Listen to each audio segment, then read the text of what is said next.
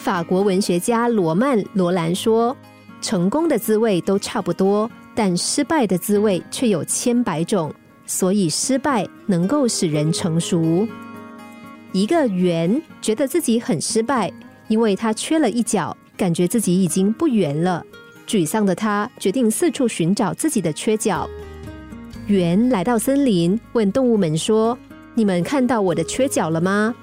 白兔、松鼠、鸟儿，所有动物都摇摇头，但热情的他们邀请猿在森林里住一晚，还举办了热闹的晚会。第二天早上，他们依依不舍地向猿告别，他们和猿成为了好朋友。猿继续他的旅程，他来到茫茫的大海边，问大家说：“你们看到我的缺角了吗？”但无论是螃蟹、鱼儿还是海豚，全都没有看见。但是圆又和大家成为了好朋友，大伙儿在星空下畅谈了一整夜。最后，圆终于在一望无际的沙漠中找到了自己失落的那一角。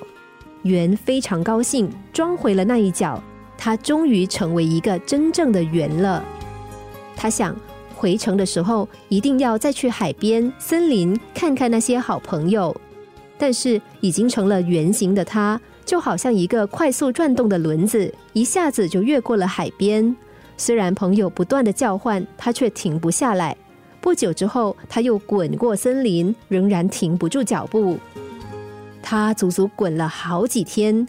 当他终于停下来的时候，做了一个重大的决定，那就是他拆下苦苦寻找的那一个缺角，让自己再度变成不完整的圆形。他心想。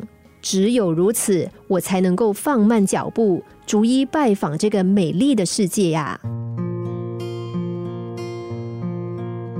每个人都觉得圆满就是好，尤其是完美主义者会认为，无论什么事，如果有一丝不圆满，就等同于失败。但是，失败就是这么全然负面、毫无一点价值的吗？谁不曾为失败而沮丧呢？但有一位长辈说。如果你有从这次的失败中得到经验，那么这次失败就不算失败。如同故事中的圆，如果没有追求缺角的过程，他不会有机会看到世界，并认识一般好友。如果不是体会到缺角能够让我放慢脚步，而放慢脚步让我快乐，他可能永远都为了所谓的不完美耿耿于怀。感恩不圆满中的圆满。其实才是真的圆满。